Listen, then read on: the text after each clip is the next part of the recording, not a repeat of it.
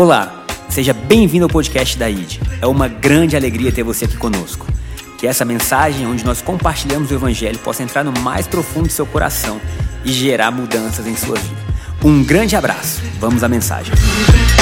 Nós vamos continuar a pregação do domingo passado pela cruz. E eu queria pedir para você nos próximos 35 minutos ligar foco total, concentrar, se você puder anotar, anote, porque o que vai ser ministrado tem poder de mudar a sua história, sua vida, tem poder de mudar tudo ao seu redor. Essa é a única palavra que de fato transforma, que muda. Então, todo ser humano, quando se encontra com Deus, algo sobrenatural acontece. E a cruz é o convite de Deus. A cruz é a expressão do caráter de Deus. A cruz é Deus convidando o ser humano para entender quem ele é.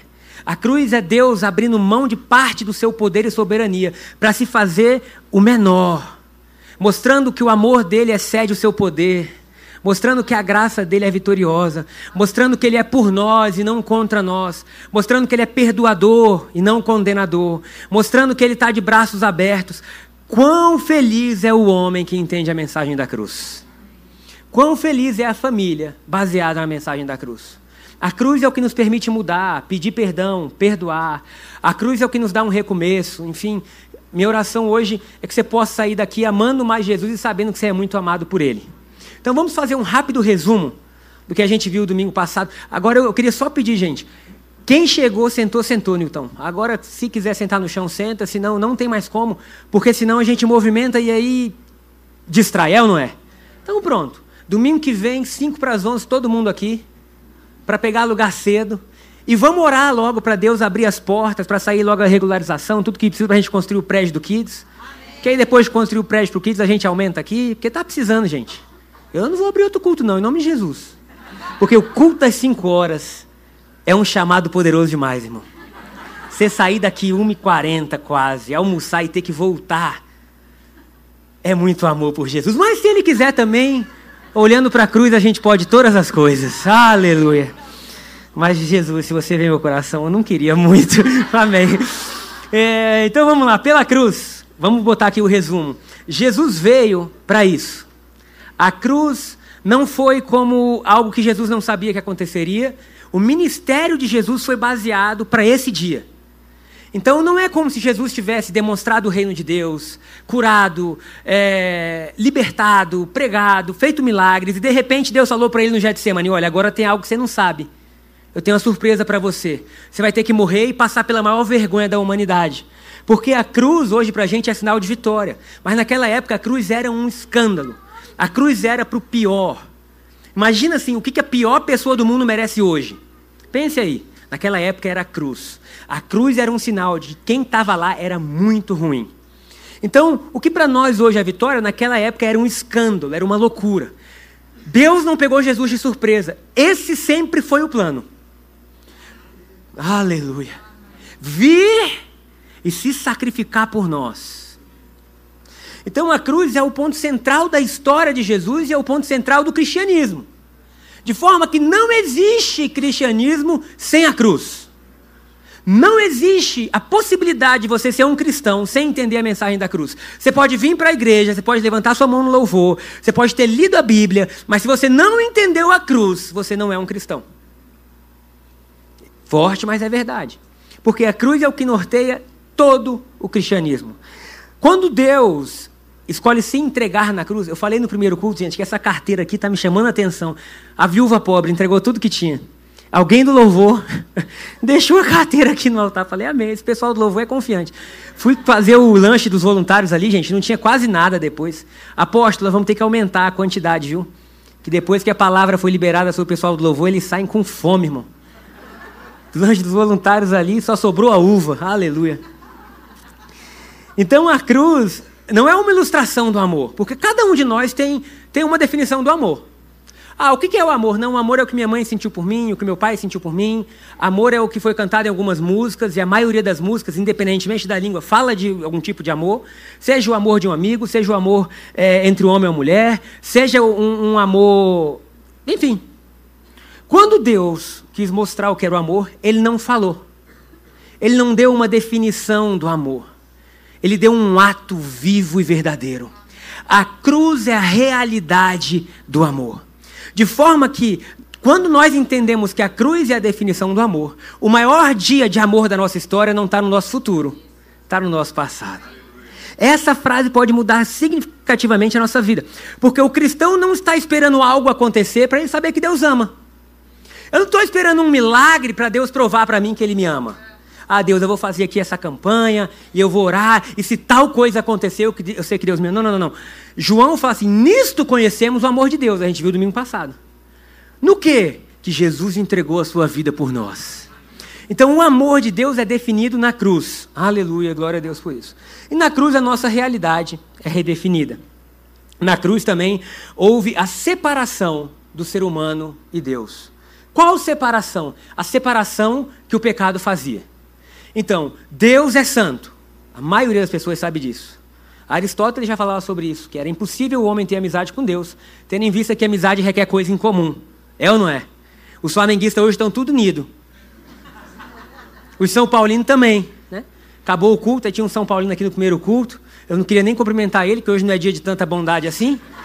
Aí ele veio, pastor, que Deus nos deu um grande jogo aí. Para quem? Para os dois. Falei, isso aí, irmão, vamos embora. Nossa vitória está lá atrás. Esquece o jogo hoje, né? Mas a cruz, ela redefine tudo em nossas vidas. Ela redefine o nosso viver, o que, que a gente faz. E na, e na cruz houve essa separação entre Jesus e o Pai. Por quê? Porque na cruz, presta bem atenção nisso, gente. Na cruz, Jesus se fez pecado por você. Aquele que foi santo e é santo a eternidade inteira, em um momento da história, se tornou pecado por mim e por você. E quando ele se torna pecado, o sol escurece, deixa de dar o seu brilho, a natureza chora. Os soldados romanos que ali estão reconhecem verdadeiramente esse era o Filho de Deus, porque a natureza entra em colapso naquele momento, onde Deus, que é santo, santo, santo, se torna pecado. Para quê? Diz 2 Coríntios 5, 21. Para que aqueles que eram pecadores nós, agora, hoje, fôssemos feito justiça de Deus. Respira fundo no seu lugar. Passado apagado, dívida cancelada, nome escrito no livro da vida. Esse é o poder da cruz.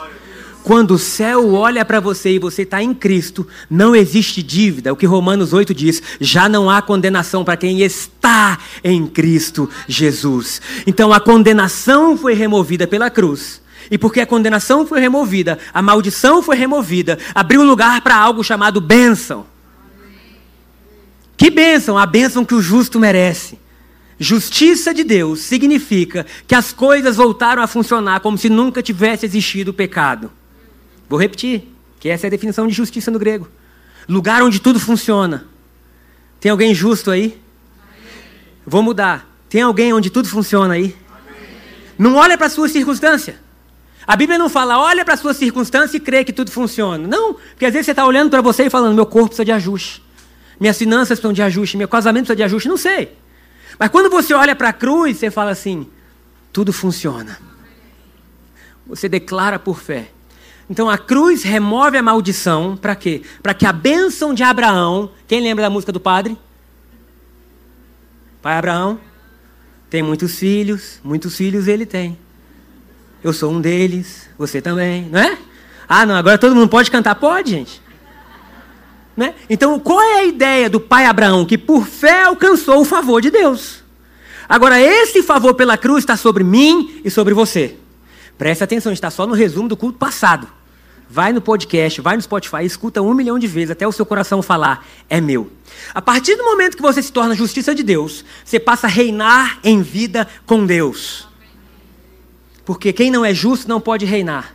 Mas o justo se torna um lugar onde a bênção de Deus repousa. Mateus 6,33 diz: Mas buscar em primeiro lugar o reino de Deus e a sua justiça, e todas as demais coisas vos serão acrescentadas. Vou repetir. O cristão não deve estar buscando bênção.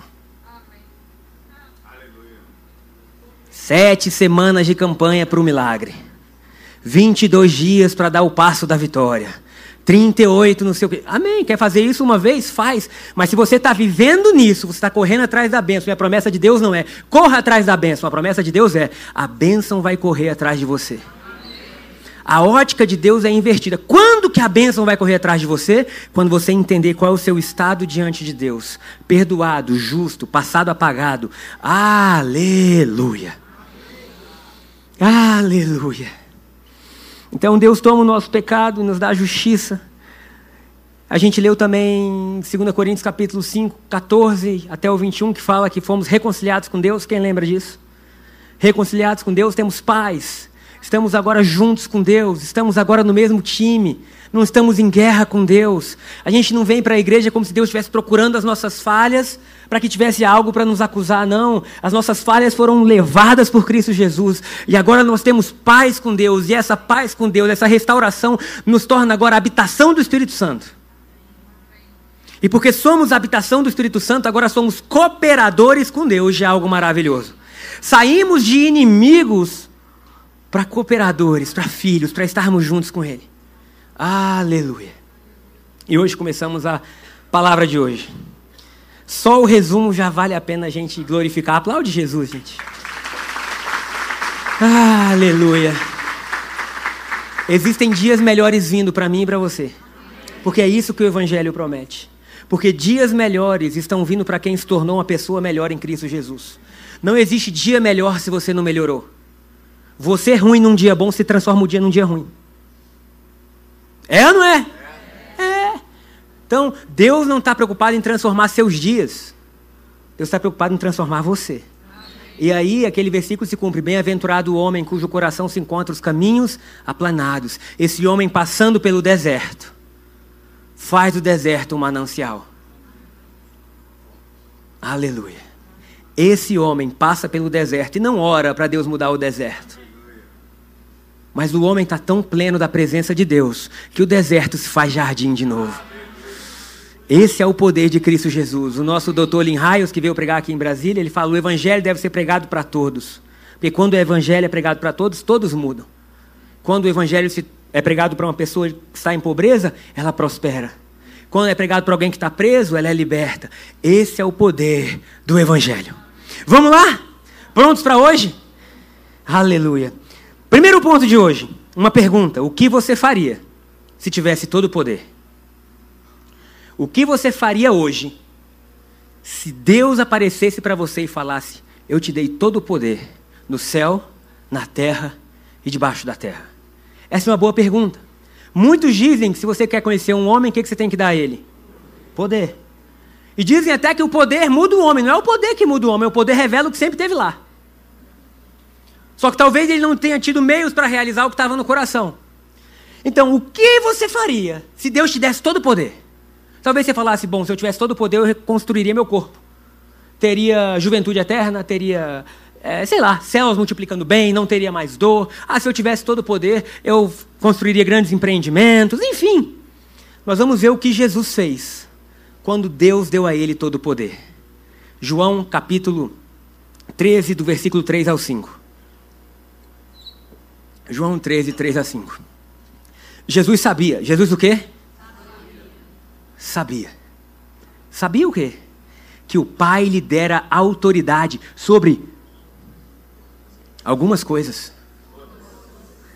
Todas as coisas. E que viera de Deus. E que voltaria para Deus. Jesus sabia que naquele momento antes da cruz, aqui a gente está no dia anterior a tudo que vai acontecer nos últimos atos de Jesus, antes dele passar pela cruz. Ele sabia que Deus tinha dado para ele tudo.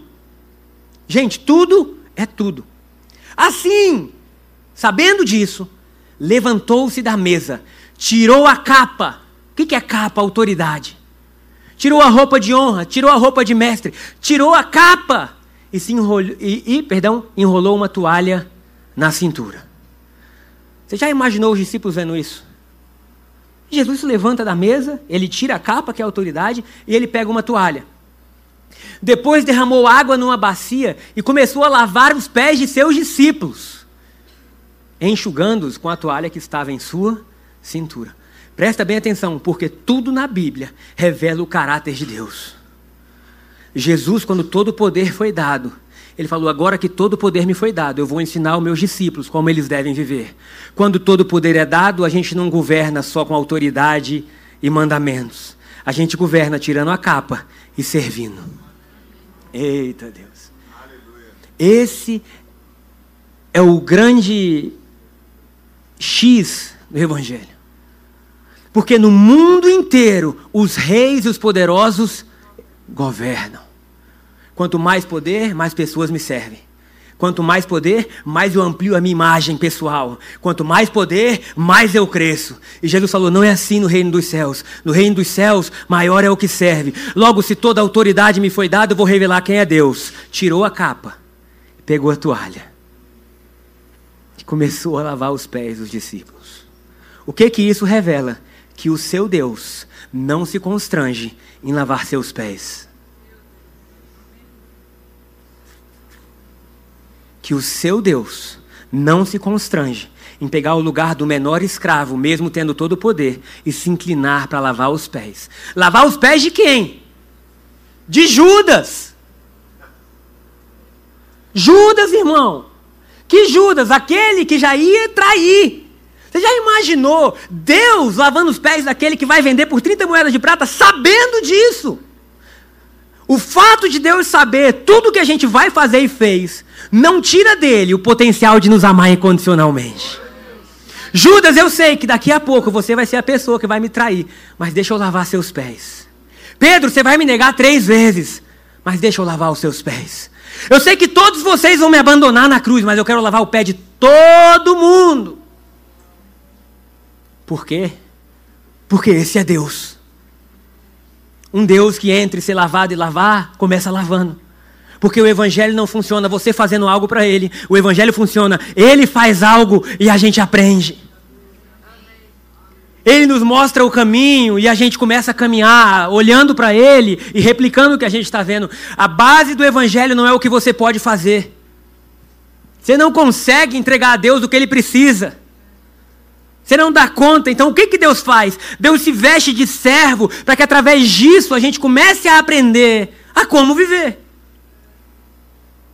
E aí acontece o que acontece com todos nós. Versículo 6, por favor. Tem que voltar um, que é o que Pedro fala. Quando Jesus chegou a Simão Pedro, sempre Pedro, este lhe disse: O Senhor vai lavar os meus pés? Quem não diria isso? É ou não é, gente?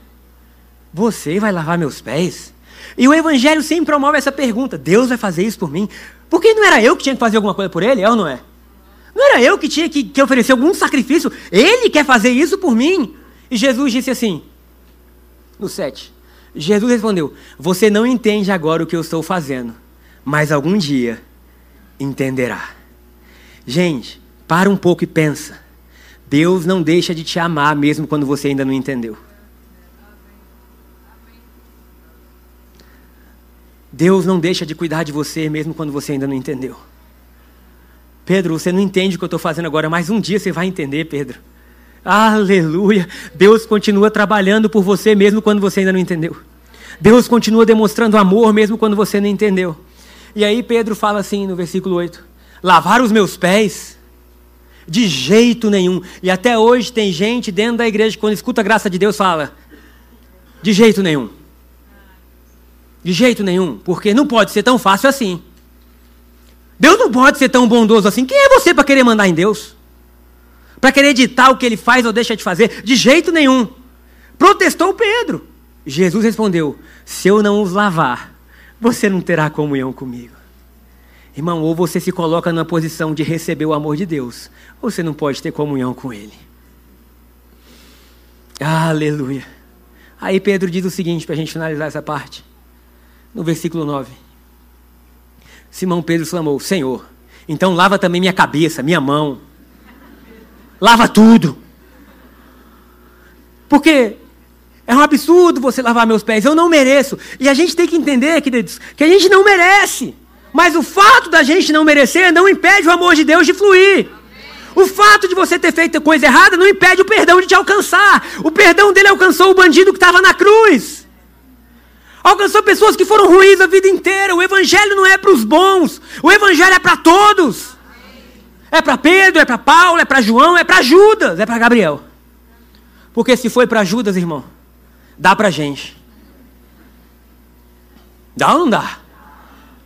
Um dia desse, teve um líder aqui da igreja, né? preciso estar com você, preciso conversar. O que, que foi? Ele, eu não sei se eu estou pregando coisa errada. Parece que eu falo do amor de Deus e as pessoas, quando saem dali, faz coisa errada. Eu falei, ah, se acostuma. Se acostuma. Aí, como assim? Falei, você não pode mudar a vida das pessoas. Você só pode mudar a sua vida. Esse é um exemplo de Cristo Jesus. Continua pregando a mensagem. Aí ele, mas eu estou triste. Eu falei, tira a tristeza. Porque você já imaginou se Jesus fosse parar com o grupo de discípulos que ele escolheu? Três anos, dia e noite, noite e dia, multiplicando pão, andando sobre a água. Na primeira vez que o negócio apertou, todo mundo vazou. Judas se matou, Pedro negou, voltou a pescar. Todos eles foram embora. Diz a Bíblia, só que João que ficou mais próximo, que era o discípulo amado. Engraçado que aquele que sabia que era amado permaneceu, né? Ah, que coisa maravilhosa a gente saber que é amado. Você imaginou? Jesus na cruz, Judas se enforcou. Pedro me negou. Não. Ele falou: O que eu fiz, eu fiz. É a presença do Espírito. Pai, nenhum do que você me deu, eu perdi. Então, irmão, na nossa caminhada, só Cristo pode fazer as coisas acontecerem. Qual é o nosso papel? Perseverar, continuar, pregar, amar. E o Espírito Santo é que faz o Evangelho prevalecer. O Espírito Santo é que muda o coração. Só o Espírito Santo pode fazer. Agora, olha o que Jesus fala no capítulo, no versículo 15. Porque isso é o Evangelho. Eu lhes dei um exemplo a ser. Eita! Qual o exemplo? Que tendo poder, a gente se inclina para servir. Que tendo autoridade, a gente está para restaurar e não para condenar. Qual o exemplo? Que a gente se inclina para tirar o melhor das pessoas. Tem ideia que Jesus é a maior demonstração de honra. Por quê? Porque ele se inclina com todo o poder para levantar seus discípulos. Louvado seja Deus, dê um aplauso ao Senhor. E ele continua dizendo: façam como eu fiz a vocês. Quer ter a vida mudada? Não adianta, irmão, você olhar para outra coisa, não é uma lista de regras que vai te mudar. Não é, pastor, posso fazer isso ou não posso fazer aquilo? O que, que eu faço ou que eu não faço, irmão? Olha a cruz! E na cruz você vai saber o que você faz e o que você não faz. Na cruz você vai aprender a perdoar, porque se Jesus te perdoou a esse ponto, quem é você para não perdoar? Ah, mas fulano, você não sabe o que fulano falou. Não perdoou, não perdoou, não. Vai para a cruz. E você vai ver que Jesus te perdoou.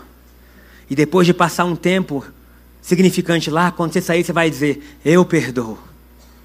Eu perdoo. Eu perdoo. Por quê? Porque eu vi um exemplo. Eu vi um modelo. Qual o modelo? Cristo Jesus nos ensina como viver. Aleluia. Vamos para o segundo ponto, que é a cruz esse lugar de transformação, de mudança, ele é a sabedoria de Deus. Será que você pode falar no seu lugar? Sabedoria de Deus? Deixa eu só terminar com uma frase do de um teólogo chamado Gregor Boyd, o primeiro ponto, que ele diz assim: embora o mundo associe a grandeza ao poder e ao privilégio, no reino de Jesus a grandeza está associada à humildade, à inocência e ao serviço aos outros. Quantos são gratos pelo reino de Jesus? Os gregos colocavam os líderes aqui em cima, intocáveis. Jesus disse: Deixai vir a mim os pequeninos. Um modelo totalmente diferente de, de liderança, de amor, de vida. 1 Coríntios capítulo 18. Perdão, 1 Coríntios capítulo 1, versículo 18 até o 25. A cruz, vamos deixar bem claro isso para a gente começar esse ponto. Não é apenas um modelo de salvação, é um modelo de vida. A cruz não é apenas um modelo de salvação, é também um modelo de. Na cruz, Deus não está apenas nos mostrando como nos salvou. Na cruz, Deus está nos revelando como a gente vive. Posso ouvir um amém? amém. Tem muito crente chato que vai para o céu. Tem muita gente que faz coisa errada e mesmo assim ainda vai alcançar o céu. A Bíblia fala, Jesus falou: olha, ninguém sabe quem vai ou quem não vai, mas quando a gente chegar lá, a gente vai ter muita surpresa. Por quê? Porque a salvação é por fé, é pelo nome de Jesus, é Ele que decide quem é e quem não é. O ladrão foi salvo no último minuto. Não é isso? É. Agora, o fato de você ser salvo não quer dizer que você vai ter uma boa vida. Mas eu quero ter uma boa vida aqui. Eu não quero viver o caos na terra para enfim chegar no céu. Minha tia Elza dizia que a música que ela mais gostava na igreja dela, era uma igreja bem tradicional no Rio de Janeiro, era assim: ela dizia, meu filho, eu e tia Naná e tia Neide, eram as três irmãs que não tinham casado, as três ficaram bem velhinhas juntas, 85, 89, 93, tudo juntinha. Tia Elza até não veio porque o Thiago viajou, foi para o Rio de Janeiro ver o jogo, meu irmão. que o Senhor abençoe o Tiago e os seus filhos. E a tia Elza dizia, quando eu entrava na igreja, meu filho, começava aquela música, aceite um pecador. Aí ela dizia, aí o bumbo vinha, bum, aceite. Aí eu, tia Elza, você gostava disso? Eu amava, me imaginava entrando no céu. Falei, Senhor, que misericórdia é essa, pai? Aceite um pecador, alguém com a vida destruída. Quando você chegar no céu, a Bíblia diz que Jesus falou que os anjos vão estar vinde benditos. Tomai posse do reino que é de vocês. Agora, quando a gente entende que essa cruz é a sabedoria de Deus, é o poder de Deus que muda, que transforma a forma que a gente vive, o fato da gente crer nos dá a salvação, e a salvação pode ser completa em todas as áreas da sua vida. Eu posso ouvir um amém? amém? É você voltar a viver bem, gente. Viver saudável. Deixar de ser mimimizento, reclamão, tudo te chateia, tudo te fere, nada tá bom. A cruz vai redefinir tudo na sua história. A mensagem da cruz está escrito é loucura para os que se encaminham para a destruição. Mas para nós que estamos sendo salvos, ela é o poder de Deus. Para nós que estamos sendo não apenas salvos para ir para o céu, mas nós estamos sendo salvos da ira, salvos da maldade, salvos do egoísmo, salvos da imoralidade, salvos da traição. Para nós que estamos sendo salvos, ela é o poder de Deus.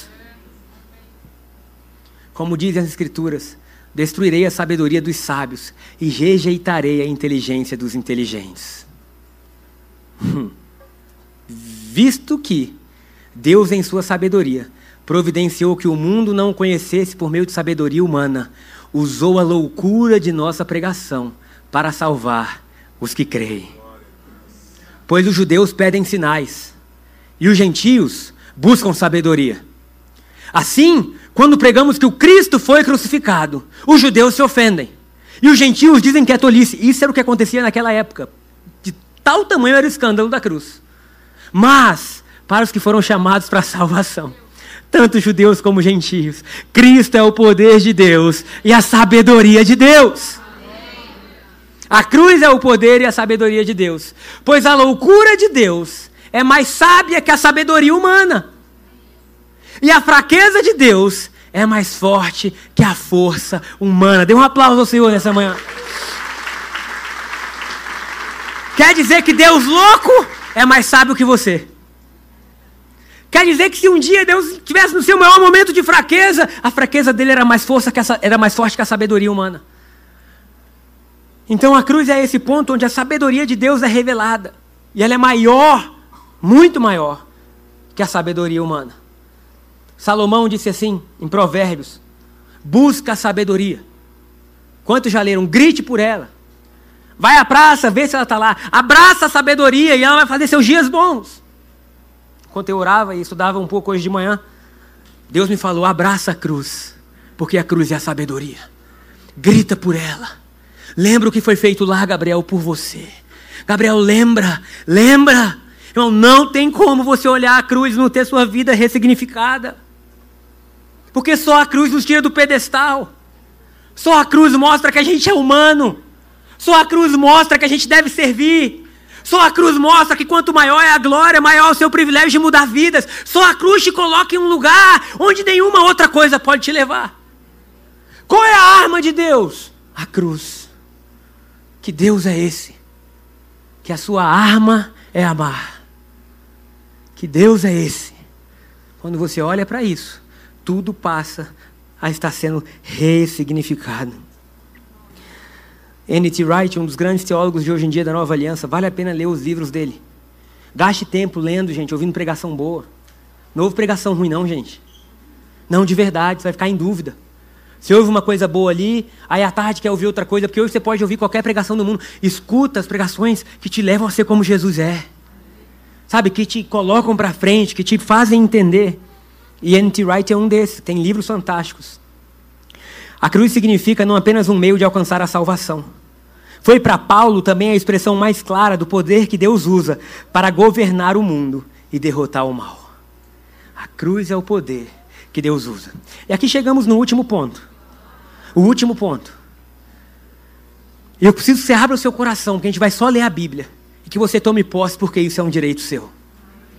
O que nós vamos ler é Deus te dando capacidade para transformar qualquer realidade. O que a gente vai ler é um grande absurdo. Não tem lógica o que, que Paulo escreveu em Efésios capítulo 1, mas é a verdade. Deixe essas palavras entrarem no seu coração, não na sua cabeça, que às vezes sua cabeça vai guerrear. Estava ali com meu pai entre o primeiro e o segundo culto, né? Aí ele, aquele último texto me tocou. E aí ele, mas é tão profundo que minha mente bloqueou. Foi ou não foi, meu apóstolo? E aí ele, eu preciso primeiro entender com o coração, porque tem coisa que a nossa cabeça não entende. Qual é o último ponto? Um plano de longo alcance. Será que você pode falar isso? Um plano de longo alcance. Vamos ler Efésios capítulo 1, do versículo 3 ao 10, na versão A Mensagem, tá? Diz assim, vamos começar do 3. Como Deus é. Eu li, no primeiro culto eu não li a segunda parte, né? Eu quero ler também. Tá vendo, gente? Como Deus é bom. Me lembrou disso. Como Deus é maravilhoso. Será que você pode dizer isso? Como Deus é maravilhoso? Você precisa chegar a um lugar que você entenda como Deus é maravilhoso e que bênção Ele é. Ele é o Pai do nosso Senhor Jesus Cristo, que nos leva aos mais elevados lugares de bênção. Olha o que a Bíblia está dizendo, é a Bíblia que está dizendo. Ele é o Pai de Jesus Cristo que nos leva ao mais elevado lugar de bênção. Muito antes que ele estabelecesse os fundamentos da terra, ele já pensava em nós. Não, para aí. Antes que ele estabelecesse os fundamentos da terra, ele pensava em você. Antes que ele criasse o jardim, antes que ele fizesse a terra girar na rotação que tem, antes dele botar a distância exata do sol para a gente não torrar, antes dele fazer tudo, ele pensava em nós. Ele já pensava em nós e nos escolheu como alvo do seu amor. Para um pouco aí, irmão. Você não é alvo da maldição. Tem crente que ama falar: o inimigo está furioso. Deus também. Furioso em amar furioso em te fazer experimentar isso. Quando você pensar em você, pensa assim: eu sou um alvo do amor de Deus. Quantos são alvos do amor de Deus? Ele já pensava em nós e nos escolheu como alvo do seu amor, para nos fazer completos e santos por meio desse. Sabe quando você é completo e santo? Por meio do amor de Deus. Não tem outra coisa, não tem outro instrumento que te faça isso. Há muito tempo ele decidiu nos adotar em sua família por meio de Jesus Cristo. A cruz era Deus adotando você para a família dele.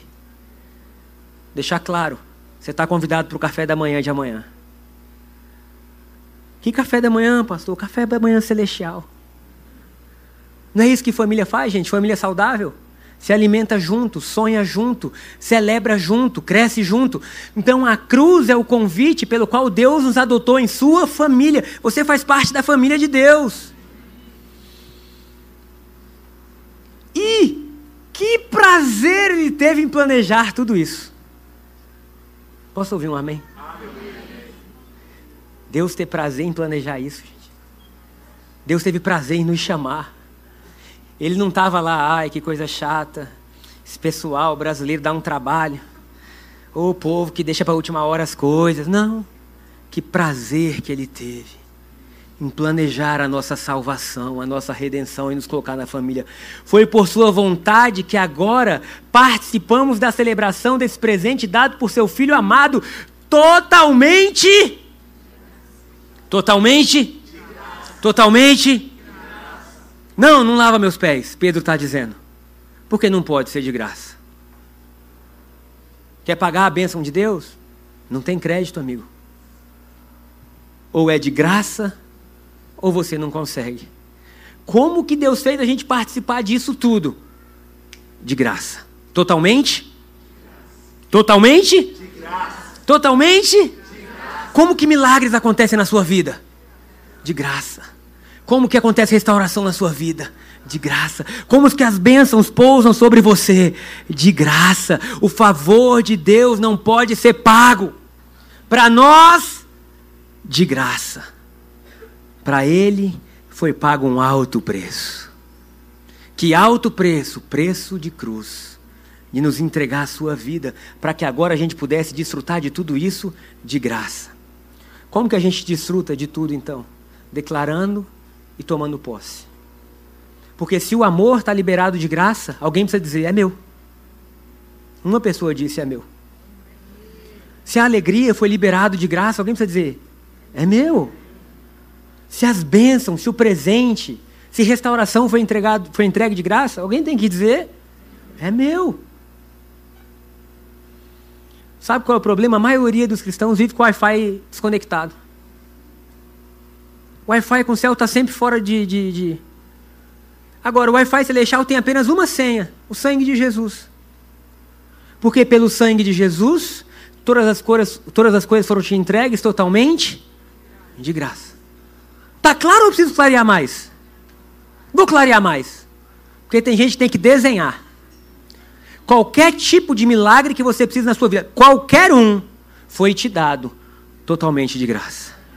Salvação, perdão, restauração, poder do Espírito Santo, dons do Espírito Santo, mudança na sua casa, mudança nas suas finanças, mudança no seu corpo, de graça.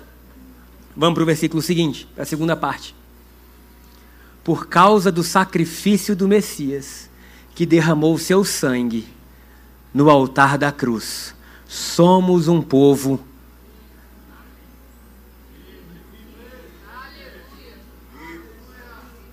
Sabe como o céu te enxerga? Livre. Por causa do sacrifício do Messias que derramou seu sangue no altar da cruz, somos um povo livre. Estamos livres das punições decorrentes das nossas maldades. Ah, pastor, eu estou pagando meus pecados do passado. Para de pagar. Entrega para Jesus porque ele já pagou.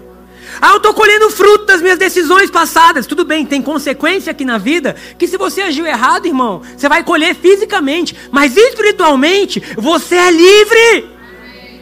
Ah, mas tinha uma maldição na minha família que todo mundo bebia, todo mundo era preso nisso. Acabou. Acabou porque porque foi derramado um sangue no altar da cruz e esse sangue te fez um povo livre. Estamos livres da punição decorrente das nossas maldades. E a verdade é que somos totalmente livres. Ele pensou em tudo e providenciou tudo de que precisamos. E fomos incluídos nos planos que ele teve tanto prazer em executar.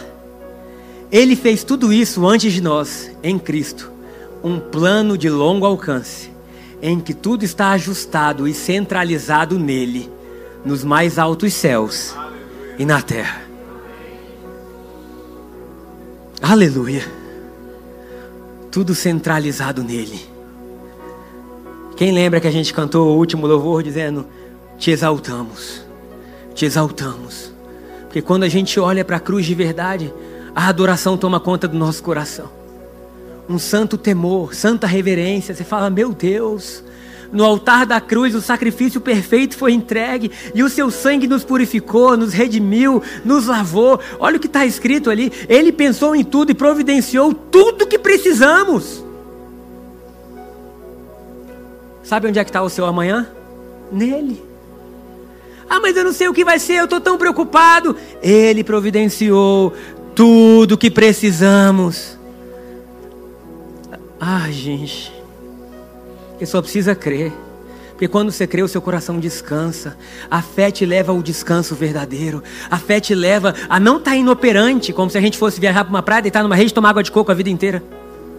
A fé te leva a descansar de forma produtiva, a dizer tudo que eu preciso para a minha vida já está preparado. Ah, mas se eu passar pelo vale, a salvação do vale já está preparada. Ah, mas se eu passar pela dor, a cura chegou. Em tudo que eu passar, tudo já foi providenciado. Estamos incluídos nos planos que ele teve tanto prazer em executar. Em executar.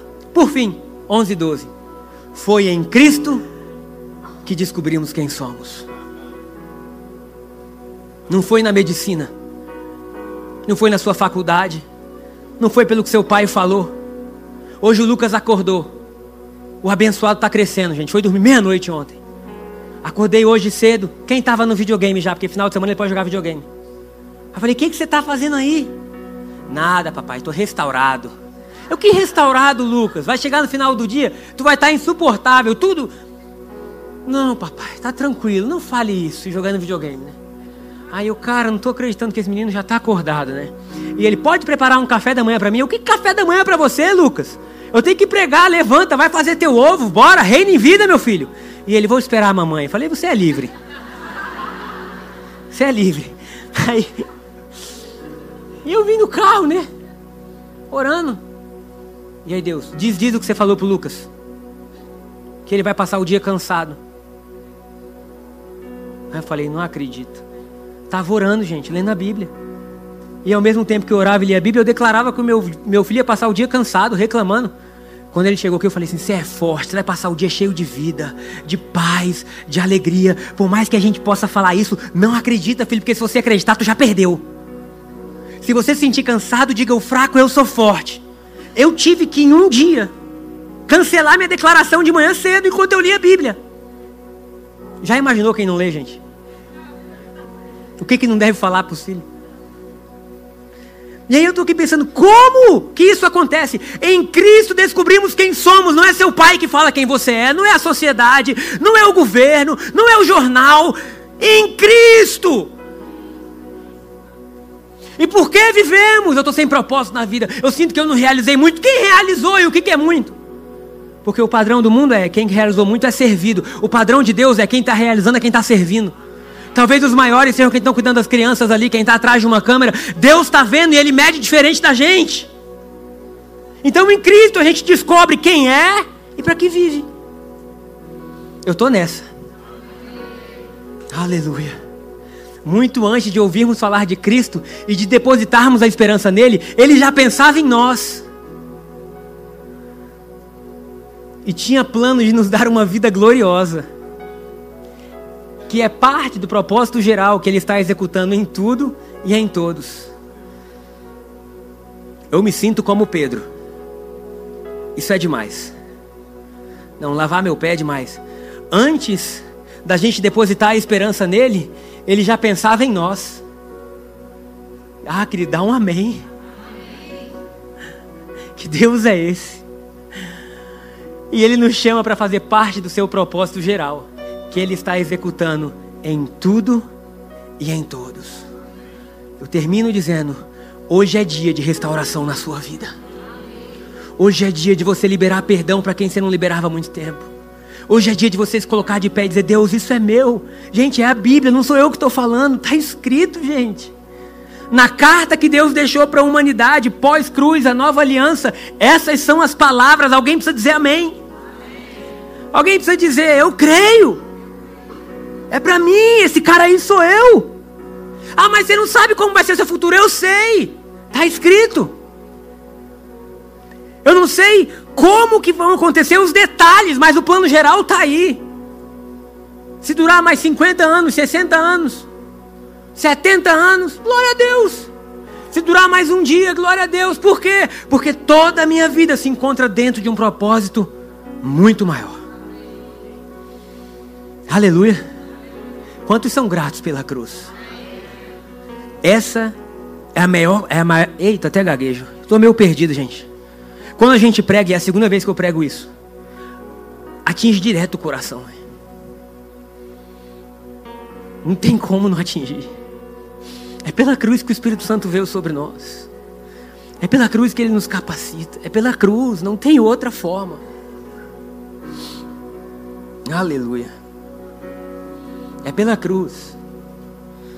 E só pela cruz. Minha oração hoje por nós é que o Espírito Santo venha de uma forma tão linda, nos lembrando quem a gente é. Tirando a sujeira do caminho, que Jesus hoje lave os nossos pés. Que a gente possa ver Jesus com a bacia e dizendo: Deixa eu lavar os pés. Deixa eu mudar o diagnóstico. Sabe? Não abrace mais os padrões antigos do que os padrões celestiais, querido. Talvez seja só um hábito de tratar as pessoas mal, muda. Talvez seja só um hábito de não pedir perdão. Peça perdão. Talvez seja só um hábito. Agora a cruz está dizendo: Eu quero redefinir os seus hábitos. Talvez seja só um hábito. Qual é a força de vencer o sacrifício de Jesus na cruz? Porque é só na cruz que a gente entende quem a gente é. E quando a gente entende quem a gente é, nada mais nos assusta. Para quem viu o céu, tudo aqui embaixo é pequeno demais. Quem lembra daquela música? Quem já pisou no santo lugar? Em outro lugar, não sabe viver. Por quê? Fui longe demais. Vi um modelo grande demais. Para que, que serve os dons? Palavra de conhecimento, sabedoria, o dom de amar, o dom da fé. Para que, que serve o dom de línguas, interpretação de línguas, milagres, operar milagres, sinais, poder? Para que, que serve? Para edificar, para amar, para chamar o mundo de volta para casa. Coloque-se de pé no seu lugar, por favor. Chegamos ao final de mais um podcast. Espero que essa palavra tenha trazido luz e direcionamento à sua vida.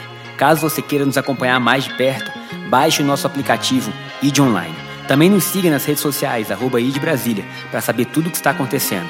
Um grande abraço, nos vemos em breve.